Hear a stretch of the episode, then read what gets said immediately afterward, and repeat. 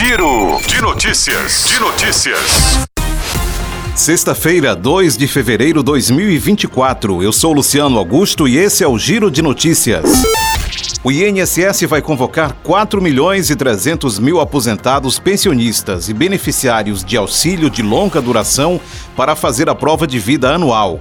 Desde o início do ano passado, que cabe ao Instituto comprovar que o beneficiário está vivo a partir de cruzamento de dados. No entanto, para os casos em que o rastreamento não é efetivo, o titular precisa fazer ele mesmo a prova de vida.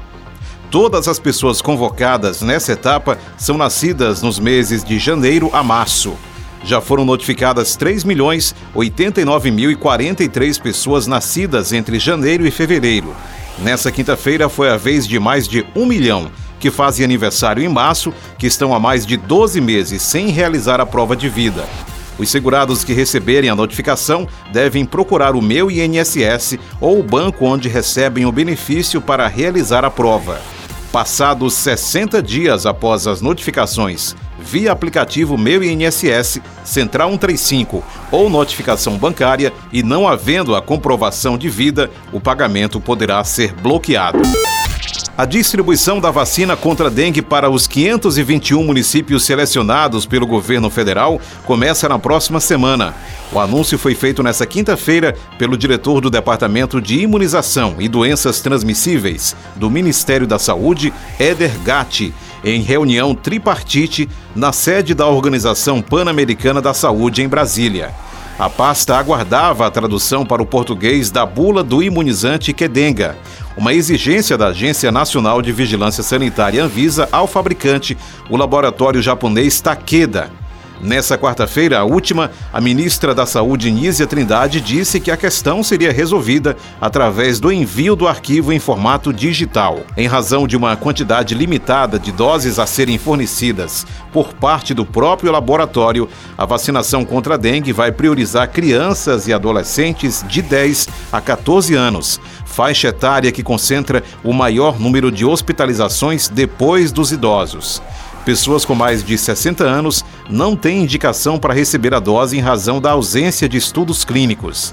A previsão do Ministério é que as doses adquiridas possam imunizar cerca de 3 milhões 200 mil pessoas ao longo desse ano de 2024.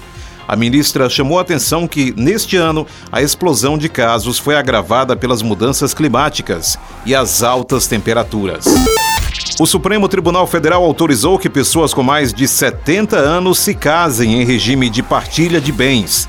A decisão unânime proferida nesta quinta-feira também vale para casos de uniões estáveis.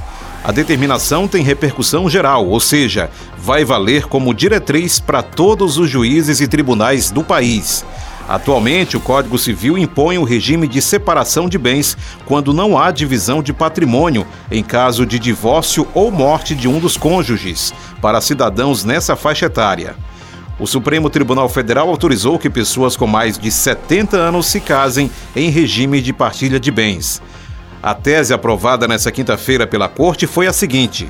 Nos casamentos e uniões estáveis envolvendo pessoas maior de 70 anos, o regime de separação de bens pode ser afastado por expressa manifestação de vontade das partes, mediante escritura pública. Os membros do tribunal seguiram o posicionamento do relator do caso, ministro e presidente Luiz Roberto Barroso, que defendeu que a regra que restringe a possibilidade de regime de partilha de bens violava a dignidade e a autonomia dos idosos. O magistrado também considerou que o artigo viola o princípio da igualdade ao usar a idade como critério de desequiparação. Na avaliação dele, a norma na avaliação dele, a norma é etarista, demonstra preconceito contra pessoas com base na idade. O Giro de Notícias tem produção de Camila Matias, sonoplastia André do Vale, áudio César Augusto. Essas e outras notícias acesse gcmais.com.br.